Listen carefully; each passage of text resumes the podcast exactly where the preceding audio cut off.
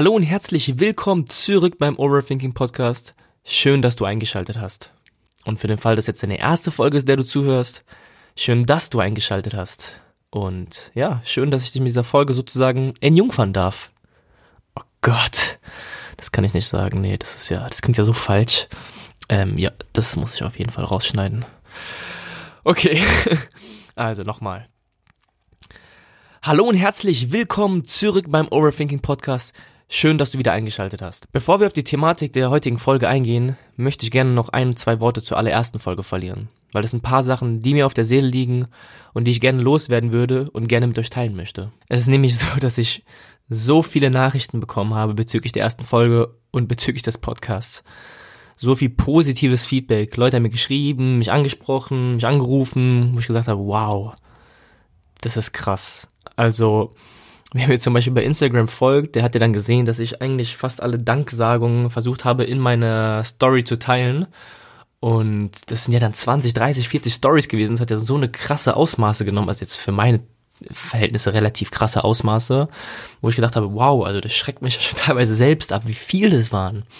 Und ich möchte an dieser Stelle nochmal ein ganz, ganz, ganz, ganz großes Danke sagen, weil ich kenne das von mir, wenn ich irgendeinen Typen sehe oder irgendeine Frau und ich klicke dann auf deren Stories und dann sehe ich oben am Bildschirmrand des Handys irgendwie schon diese kleinen Balken, die mir sagen, okay, da kommen jetzt 40 Stories nachgeladen. Das ist für mich das ist Geschichte. Also das wird direkt übersprungen, es wird direkt geskippt, weil ich kann mir doch keine 30 Stories angucken.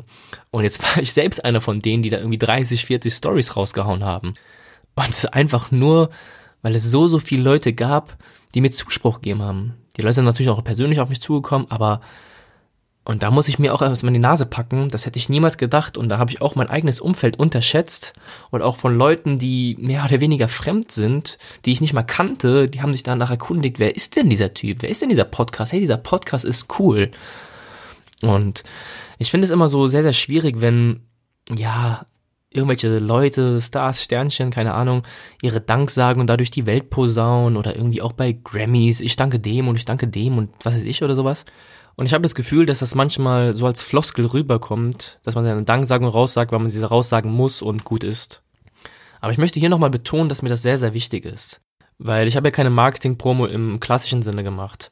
Und auch zu meinen engsten Leuten habe ich nicht unbedingt gesagt, hier, verteile es an denen, dem es gefallen könnte, kommentiere hier, abonniere dort und was weiß ich, unabhängig davon, ob du es magst oder nicht. Und das bedeutet für mich, dass das Ganze nochmal qualitativ einen ganz anderen Wert hat. Weil das Ganze, diese ganzen Stories, die geteilt wurden, diese ganzen Props, das ganze, ja, ich teile den Overthinking Podcast, das kommt nur von euch, aus eurem Antrieb. Und deswegen, also dafür, bin ich euch richtig dankbar. Interessant auch, ähm, ich habe sehr, sehr viel Feedback bezüglich meiner Stimme bekommen. Weil viele meinten, dass es sehr, sehr angenehm sei, meiner Stimme zuzuhören und dass man ihr leicht folgen könne. Und ich glaube, jeder kennt das von sich selbst, dass es super random ist, seine eigene Stimme auf irgendeinem externen Tonträger zu hören. Und so fühle ich mich ja auch. Also ich höre jetzt meine Stimme ziemlich oft inzwischen. Aber es ist ja auch so, dass man denkt, oh Gott, wie klingt das? Und sowas lasse ich raus in die Welt und das müssen meine Mitmenschen tagtäglich hören. Oh Gott, Ohrenschmerzen. Aber ja, anscheinend sind die Leute mehr oder weniger damit zufrieden und das macht mich natürlich auch zufrieden. Und deswegen ganz, ganz großes Danke nochmal an der Stelle. Aber natürlich freue ich mich auch weiterhin über Kommentare, Bemerkungen, Anmerkungen, Verbesserungsvorschläge oder sonstige Ideen, die man mir zukommen lässt. Denn auf der einen Seite soll es natürlich nicht nur mir gefallen, sondern auch euch. Und ich glaube, wenn wir in Interaktion treten, kommen wir da auf einen ganz gesunden Nenner. Und davon haben wir, glaube ich, alle was. So, okay. Genug Danksagung, genug Schnickschnack. Jetzt kommen wir mal zum Wesentlichen. Heutiges Thema, darf man lügen? Und die ersten Moralapostel, die strecken den Finger natürlich schon in die Höhe und können es gar nicht glauben, was er da fragt. Natürlich darf man nicht lügen. Was soll denn das? Warum fragt er sowas? Ich mache den Podcast sofort aus. Ach, alles gut, beruhig dich. Denn es ist so, dass wir dann doch ziemlich oft in der Praxis lügen. Und darauf möchte ich jetzt mal ein bisschen genauer eingehen. Denn es gibt ja ziemlich viele Statistiken bezüglich Lügen, was Lügen sind, wie oft wir am Tag lügen. Und wenn man ja manchen Statistiken glauben mag, dann lügen wir am Tag bis zu 200 oder gar 250 Mal. Was, wenn man es eigentlich mal runterbricht, schon ziemlich viel ist. Und es gibt ja so kleine Lügen, also man trifft sich, hey, wie geht's, gut dir, dabei geht's einem gar nicht mal so gut und solche Sachen. Also das sind ja teilweise unterbewusste Lügen, wenn man sowas nennen darf, aber von denen man meint, okay, die sind jetzt nicht so schlimm. es gibt an der Stelle eine ganz lustige Werbung mit Christoph Maria Herbst und dieser anderen Comedy-Tante, ähm, wie heißen die nochmal? Ich glaube, es müsste Anke Engelke sein. Und ja, da geht es darum, dass Lügen in der Werbung aufgezählt werden. Und äh, Christoph Maria Herbst kommt halt nach Hause. Hey Schatz, ich habe dich schon den ganzen Tag vermisst. Und im Hintergrund ist dann so ein Zähler, der alle Lügen aufzählt, die in der Werbung gesprochen werden. Und er dann halt, Schatz, ich habe dich schon den ganzen Tag vermisst. Ding, erste Lüge. Und sie natürlich als Antwort, ja, Schatz, ich dich auch. Ding, die nächste Lüge wird aufgezählt. Und es geht dann die ganzen 30 Sekunden so weiter. Und am Ende vom Spot rennt dann noch ein kleines Kind rein. Papa! Ding! Weitere Lüge. ja, ist schon lustig gemacht, kann man nicht sagen. Naja, und da ist halt, da stellt sich natürlich die Frage, mh, hm, darf man überhaupt lügen damit es dem anderen eigentlich besser geht, um dem anderen ein gutes Gefühl zu geben, weil die Lüge ihn ja in eine bessere oder eine komfortablere Situation bringen könnte. Oder umgekehrt, wenn ich die Wahrheit offenbaren würde, dass es den anderen womöglich verletzen könnte und es ihm ein schlechtes Gefühl geben würde, ist das dann okay? Und da muss man mal fragen, warum lügen wir überhaupt? Warum lügt man? Und das können so Gründe sein, wie ich sie gerade angeschnitten habe, wie Höflichkeit oder Bescheidenheit, aber es kann auch ganz andere Gründe haben. Soziale, egoistische Gründe, um besser dazustehen. Also ich versuche meinem Gegenüber ein anderes Bild von mir, beziehungsweise ein besseres Bild von mir zu vermitteln. Aber auch das Thema Angst. Also wir werden auf das Thema Angst nochmal gleich zu sprechen kommen. Aber das Thema Angst, da lügen wir auch sehr, sehr oft. Und das ist dann so eine Art Selbstschutz vielleicht. Notlüge, Fragezeichen. Und es ist dann die Frage, ist eine Notlüge legitim, je nachdem, was man auch als Notlüge definiert. Darf man eine Notlüge halt aufrechterhalten? Das sind alles so Fragen, die sich da stellen. Und es ist ja auch was moralisch Verwerfliches zu lügen. Ich meine, wir kriegen seit Tag eins beigebracht, nicht zu lügen. Und doch ist es so, dass wir ziemlich häufig ein gutes Gefühl dabei entwickeln zu lügen. Oder geben sogar anderen Leuten ein gutes Gefühl, wenn wir lügen. Denn es geht ja mal sehr, sehr oft um das Gefühl, was wir in anderen wecken. Und eine Lüge könnte eventuell ein, ja, künstlich positives Gefühl beim Gegenüber erzeugen. Ist das gut so? Und deswegen möchte ich die Frage mal in den Raum werfen, ist es denn akzeptabel zu lügen, wenn es eine kleine Lüge ist? Oder vielleicht sogar umgekehrt. Je größer die Lüge ist, beziehungsweise je schlimmer die Konsequenzen aus dieser Lüge sein könnten, desto erstrebenswerter ist es, sie aufrechtzuerhalten. Ja nicht nur mein Wohl, sondern vielleicht auch das Wohl anderer, des meines Gegenübers, des meiner Familie oder was ich davon abhängig ist. Und vielleicht auch sogar das ein oder andere Leben auf den Kopf stellen könnte. Und wenn man das Ganze mal aus einer biologisch-evolutionären Perspektive betrachtet, dann wird man merken, dass wir ja eigentlich die geborenen Lügner sind.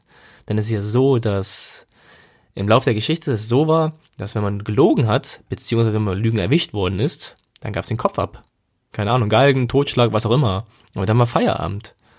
Und deswegen, also die Leute, die jetzt sozusagen leben, sind eigentlich ein Produkt aus den besten Lügnern, die nicht erwischt worden sind dabei. Deswegen also darf sich jeder einmal auf die Schulter klopfen, weil er so tolle Voraussetzungen zum Lügen hat.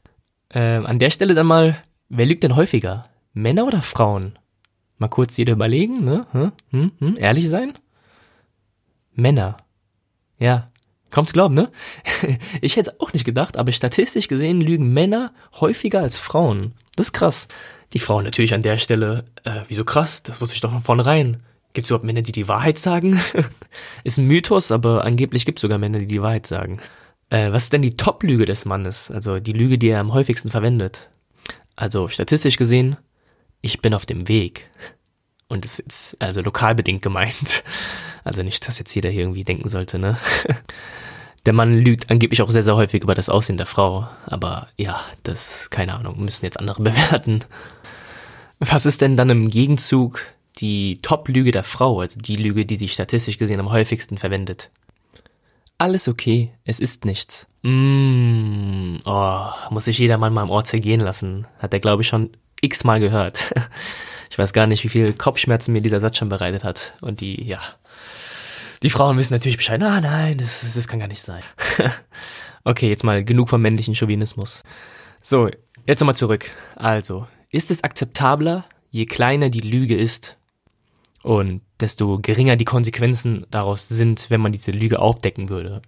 Und ich find's krass, weil wir verwehren uns so, so viele Informationen dadurch, dass wir lügen, beziehungsweise nicht die Wahrheit sagen. Man muss das manchmal auch nochmal so ein bisschen vielleicht differenzieren. Lügen ist nicht immer gleich nicht die Wahrheit sagen oder zu schweigen, ist ja auch so, ne?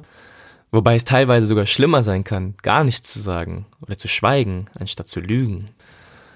Und ganz aktuelles Beispiel, ich schwenk mal kurz aus, denn letzte Woche war es so, ich musste mit, einer, mit zwei Kommilitonen eine Hausarbeit arbeiten und es ging schon irgendwie sechs Wochen und wir hatten dann letzte Woche Ergebnispräsentation vom Prof. Und äh, mein Teil war nicht, die Ergebnisse zu analysieren und auszuwerten, sondern ein anderer Teil. Und wir haben uns dann nochmal irgendwie eine halbe Stunde bevor der Ergebnispräsentation zusammengesetzt und sind nochmal durchgegangen. Und da hat er mich halt gefragt, mein Kommilitone, weißt du alles, alles Bescheid, hast du noch Fragen? Und er wusste halt nicht, dass ich überhaupt gar keine Ahnung hatte, was eigentlich rauskam bei unserer Umfrage, beziehungsweise was das Ergebnis war. Weil es war nicht mein Teil, es hat mich dann nur so bedingt tangiert, weil ich habe mir meinen Teil schon runtergeschrieben und so weiter und ich präsentiere das ja eh nicht. Und ich dachte, ja, komm, scheiß drauf, ja, ich habe den vollen Durchblick. Hätte mich jetzt der Prof diesbezüglich gefragt, bezüglich der Ergebnisse, dann wäre halt ich und auch die ganze Gruppe am Arsch gewesen. Und das wäre halt dann nicht so geil. Bedeutet, dass ich mir ganz viele Informationen verwehrt habe, nur weil ich mein Nichtwissen nicht offenbaren wollte. In meinem Beispiel war das ja noch recht harmlos. Ich meine, selbst wenn das Ganze jetzt aufgedeckt worden wäre, die Konsequenzen wären noch überschaubar gewesen und es wäre, glaube ich, noch in einem gewissen Rahmen klein gehalten. Aber das Ganze geht ja auch auf einer ganz anderen Ebene. Und da muss ich auf jeden Fall erstmal ein Beispiel erwähnen, das mir gerade durch den Kopf geschossen kommt. Ein Freund von mir, und das ist jetzt auch schon ein paar Jahre her, der hatte mein Auslandssemester gemacht. Und ja, ich hatte ihn mal da besucht, weil ich war jetzt mal da in der Nähe, sag ich mal. Und da war ich eine Woche bei ihm. Und der hatte noch während seines Auslandssemesters parallel eine Beziehung in Deutschland am Laufen. Ich weiß nicht, wie lange die schon zusammen waren. Ein Jahr, zwei Jahre, plus minus. Und ja, in diesem Auslandssemester ist es so, da war er nicht immer so ganz monogam unterwegs, sag ich mal, ne? Der hat dann irgendwie eine andere Dame weggeflankt und das ist ja jetzt nicht so cool, wenn man nochmal parallel dazu eine Beziehung am Laufen hat. Ich muss mich mal kurz entschuldigen für dieses Wegflanken. Ich krieg das irgendwie nicht aus mir raus. Ich sag's immer so oft. Aber ich hätte mir ganz, ganz dumm angemacht deswegen, weil Wegflanken sich so wie so ein, wie so ein militärischer Eroberungsversuch immer anhört. Los, flankt sie weg! Von der rechten Seite! Stürmt sie! Erobert sie! Als ob die Frau so eine Burg wäre oder sowas. Oh Gott. Äh, tiefgründiger Podcast, ne? Mm, okay, schneide ich auch raus. Genau, also, mein Kollege hat dann mit einer anderen Dame geschlafen und ich möchte auch an dieser Stelle jetzt nicht meine Moralkeule zücken, beziehungsweise sollte jetzt hier keiner seine Moralkeule zücken. Ne? Kein, jeder weiß, nicht geil, seine Freundin zu betrügen, macht man nicht. Aber an dieser Stelle geht es nicht darum, ob man seine Freundin betrügt, beziehungsweise ob es cool war, was er getan hat, sondern um das, was danach kommt. Und ich habe ihn darauf angesprochen, als er es mir erzählt hatte, und ihn gefragt, hey, willst du es deiner Freundin eigentlich nicht sagen? Und er natürlich so, Junge, bist du verrückt? Ich hab, bist du des Wahnsinns? Warum soll ich es erzählen? Und dann habe ich gesagt, ja, weil sie sowieso früher oder später herausfindet, weil irgendwie, ne, bei Frauen ist das so. Und dann bist du ja richtig am Arsch. Und darauf hat er geantwortet, ja, kann schon sein, aber wenn ich es nicht probiere, werde ich es nicht herausfinden und ich möchte für die Beziehung kämpfen, solange ich noch die Möglichkeit dazu habe.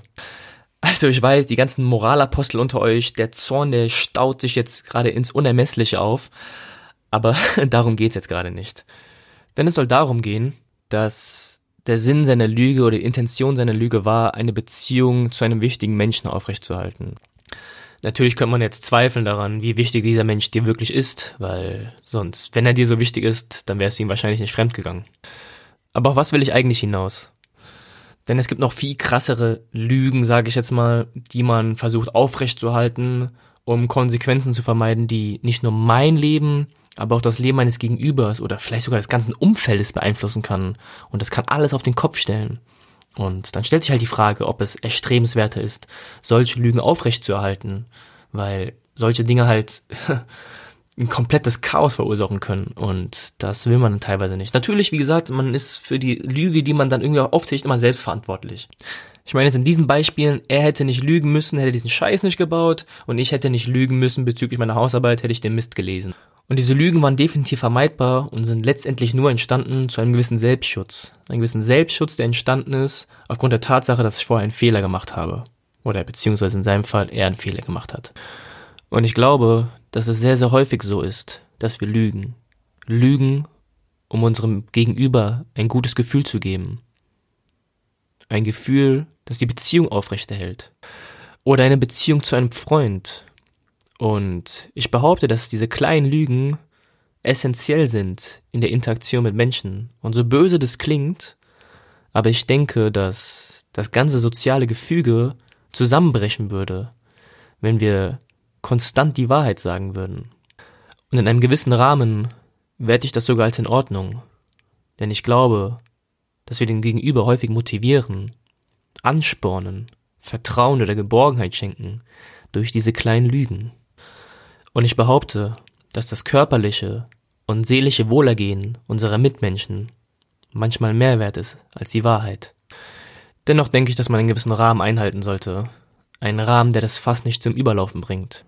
Aber, und das ist jetzt meine Meinung, denke ich, dass wir langfristig wesentlich gesünder leben, die Wahrheit zu sagen. Okay, ich versuche das Ganze mal auf einen halbwegs gesunden Nenner zu bringen. Denn ich denke, es ist so, dass bei Lügen es in, ja, in den meisten Fällen so ist, dass sie vor etwas fliehen, dass sie vor etwas weglaufen, also jetzt im betragenen Sinne. Denn wir lügen, um uns besser darzustellen, weil ich weglaufe von dem, was ich wirklich bin, vor der Wahrheit, ne? vor dem, was eventuell passieren könnte, wenn die Wahrheit aufgedeckt wird, vor den Konsequenzen. Aber ich glaube, und das kann für manche Situation okay sein, also bei kleinen Lügen oder auch bei mir, wie ich jetzt gerade erwähnt habe, das kann auch gut laufen, doch ich denke langfristig, je größer die Lüge ist, desto schlimmer wird es, wenn man sie aufrechterhält. Und ich denke, man begibt sich dann in eine Abwärtsspirale und schlimmer noch, man häuft sich noch einen Berg von Lügen an. Deswegen glaube ich, sollte man, bevor sich dieser große Berg von Lügen anhäuft, doch mit der Wahrheit rausrücken, so schlimm man sich auch das Szenario ausmalen mag. Und meine persönliche Meinung ist auch, dass ich definitiv davon überzeugt bin, dass es langfristig wesentlich gesünder ist, zu etwas hinzuarbeiten, als weg von. Und damit meine ich jetzt nicht nur Lügen oder die Wahrheit sagen. Denn wenn man zwei übergreifende Motive im Leben jetzt mal rauskristallisieren würde, dann macht man entweder etwas aus Angst oder aus Liebe. Und ich weiß, dass es jetzt Ganze ziemlich krass runtergebrochen ist.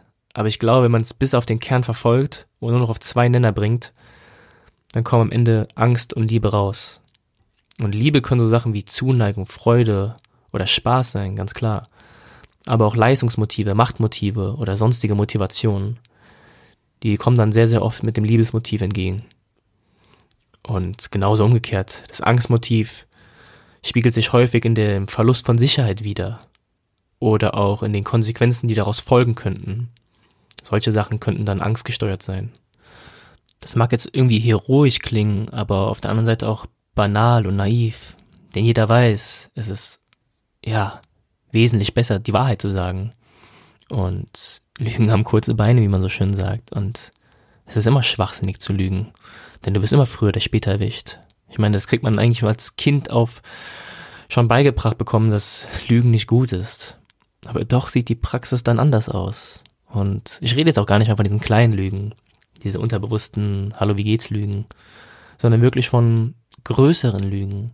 Lügen, die brutale Konsequenzen mit sich bringen. Nicht nur für mich, auch für mein Gegenüber, auch für das Umfeld. Dass so eine Lüge mehrere Leben auf den Kopf stellen könnte. Und ich glaube, dass dann die Angst ganz, ganz oft überwiegen kann. Und dadurch auch dafür sorgt, dass ich die Lüge für mich behalte.